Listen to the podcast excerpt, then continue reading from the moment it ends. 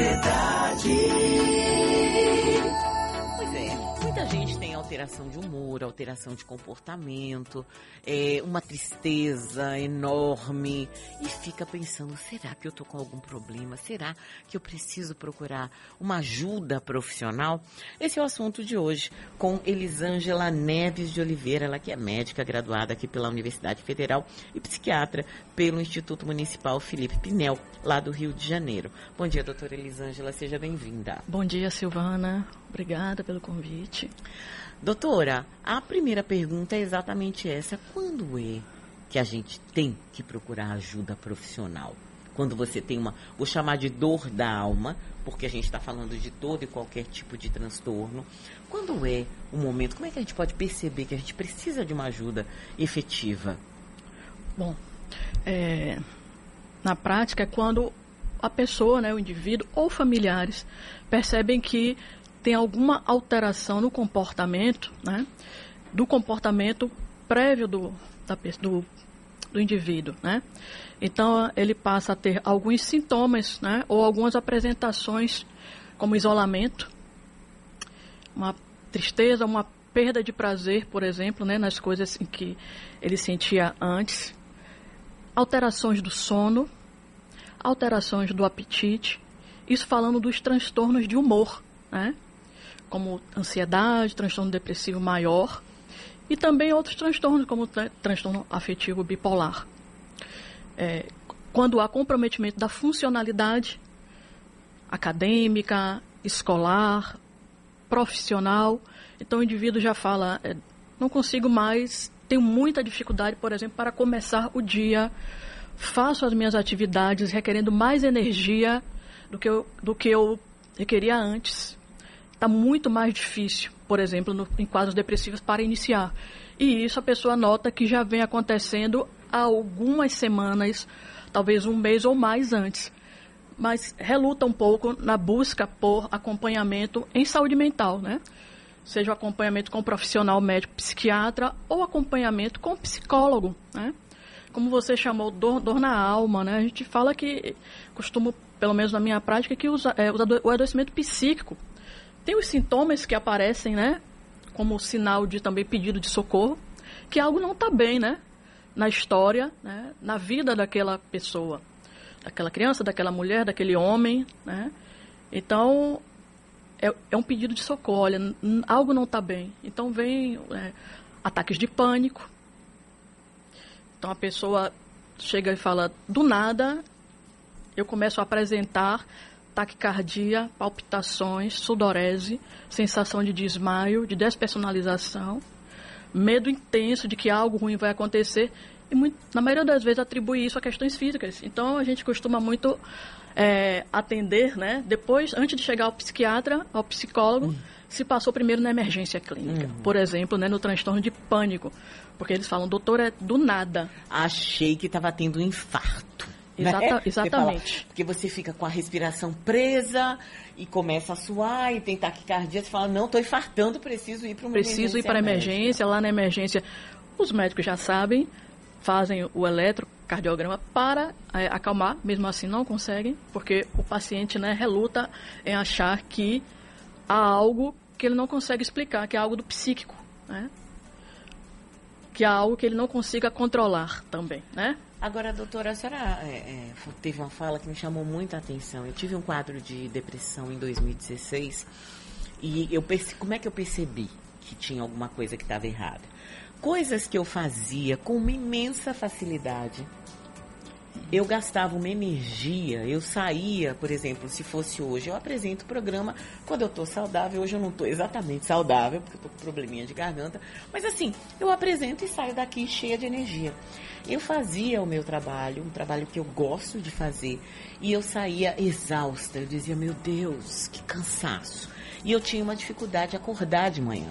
E a partir dessa relação das duas coisas, algo que me dava muito prazer, e que, eu, e que estava me exaurindo e de não conseguir acordar bem, eu falei, tem alguma coisa errada aí. Eu preciso ir ao médico. Por outro lado, ao mesmo tempo, o meu namorado na época, é, depois né, que eu procurei um, um psiquiatra e um, terapeuta, um psicólogo, ele falou: Você sabe que eu já vinha notando um comportamento, algumas coisas que você falava que assim, parecia que você estava tão infeliz e você sempre foi uma pessoa tão para cima, de repente eu vi é, como se a cor estivesse mudando. Ou seja, a família, quem está no entorno e está muito próximo, também pode perceber né, essa mudança de comportamento. Sim, e é muito importante, né? Não só os familiares, né, falando de educação, falando de professores, falando de sala de aula. É, eu já tive na minha, na minha casuística a, a, é, pacientes, adolescentes que chegaram e a pessoa que pode dar um, um, suporte foi a professora, né? Porque ela pediu socorro à professora com uma carta, porque estava com ideação suicida. Então, os familiares podem e devem estar atentos, principalmente em caso de adolescentes, mas crianças também, pequenas, é, mas não só, né? Caso de adultos também, como você falou os amigos, então as, os, os é, as pessoas próximas notam que há algo diferente e podem sinalizar. Isso é muito importante, faz uma diferença enorme, enorme na busca por tratamento. Porque a gente tem que falar que ainda existe muito preconceito, né? Quando se fala em saúde mental. Então a gente sempre tenta trabalhar isso. Hoje, é, as pessoas chegam com um pouco mais, né? De facilidade, de menos preconceito e relatam isso nas consultas. É, porque ainda é, é visto como ir ao psiquiatra né, traz vergonha e ao psicólogo traz vergonha. Porque é como falar que estou indo para tratamento de loucos, estou indo procurando um profissional que trata loucos. Enlouqueci. Que é uma sensação, inclusive, do ataque de pânico, né? Sensação de que vou enlouquecer, perder o controle. É, mas é, sim, os familiares, os professores podem sim ser é, é, aquele apoio, né? Onde a pessoa vai poder encontrar até coragem para marcar. Às vezes já, já tive pacientes que a amiga marcou a consulta. É isso, Foi a minha amiga a senhora, que marcou. Doutora, como é que a gente pode, eu não sei se a palavra, acho que a palavra não é convencer, mas como é que você aborda uma pessoa que ainda não percebeu? Que, porque muitas vezes você está tão envolvido com o seu dia a dia, com a necessidade de produzir, é, e com a sua dor que você não percebe. Você diz, não, eu estou cansada é porque eu estou cansada do trabalho, porque eu tenho, sei lá, três jornadas por dia, é porque eu fiquei doente, é porque eu perdi alguém, então eu ainda estou cansada disso. E você não percebe que aquilo é algo mais. Como é que a gente pode conversar, nós leigos, com um amigo, com um parente, para que ele possa começar a perceber que tem alguma coisa ali que ele precisa de uma ajuda profissional? Por exemplo, nos casos de depressão, né? Depressão é uma doença muito prevalente, né? Incapacitante, tem tratamento, tem cura, ansiedade também, transtorno de ansiedade, são doenças muito prevalentes.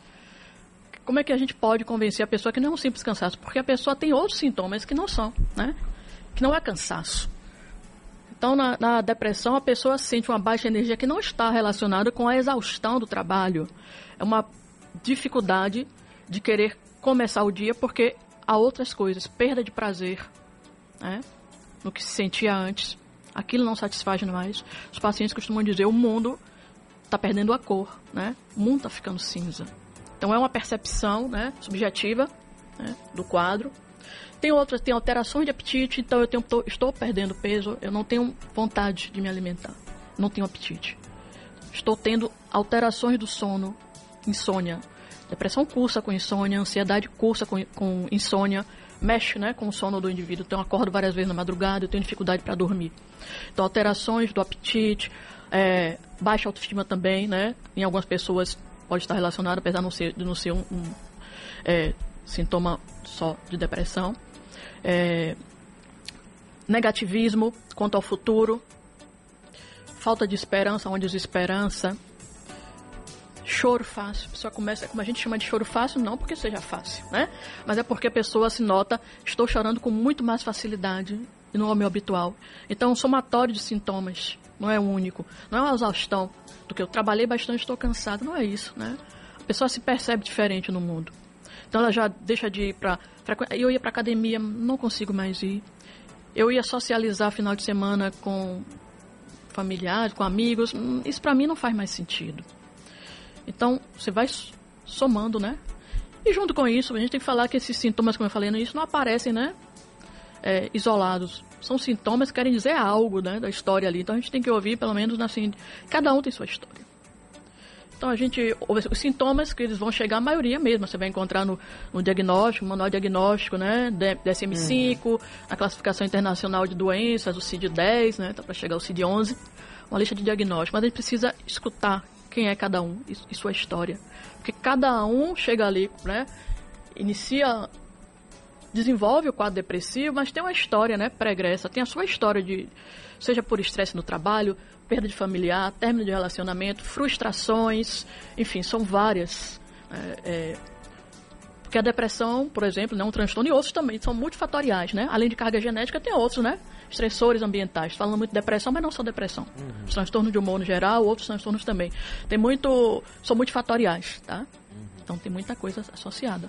Tá aí, então fique de olho, né? Naqueles que você ama. Eu sempre digo isso, porque muitas vezes a gente não enxerga. A gente prefere fingir que está tudo bem, apesar da gente perceber que as coisas não estão tão bem assim com o outro. E tentar ajudar, né? Tentar observar todos esses sintomas aí que a doutora falou. Quero agradecer aqui a médica. Uh, médica psiquiatra, doutora Elisângela Neves de Oliveira. Obrigada, viu, doutora? Bom dia. Obrigada, Silvana. Espero poder ter ajudado. Com certeza. É, posso acrescentar? Claro, fique Sim. à vontade. É, bom, que é utilidade pública informar, né? As pessoas aqui, né? Salvador, né? Nós temos centros, né? De atenção psicossocial, né, ambulatórios de saúde mental, que funcionam pelo Sistema Único de Saúde, né? Em todo o Brasil. Então, não exclusivo da Bahia, não exclusivo de Salvador onde essas pessoas podem é, procurar ajuda e podem também orientar, encaminhar, né? Pessoas que estejam né, em sofrimento psíquico, que é super importante. Então, tem tratamento, todos têm tratamento. Alguns transtornos mentais não têm cura, mas tem tratamento, né? Esquizofrenia não tem cura, mas tem tratamento. Você pode ter uma qualidade de vida. Qualidade né? de vida melhor, né? Então, é um quadro psicótico, né? Esquizofrenia. Então, uma qualidade de vida melhor e a gente está aqui junto com para proporcionar isso, né? É, tratar com medicamento, com acompanhamento psicológico é super importante, né? Uhum.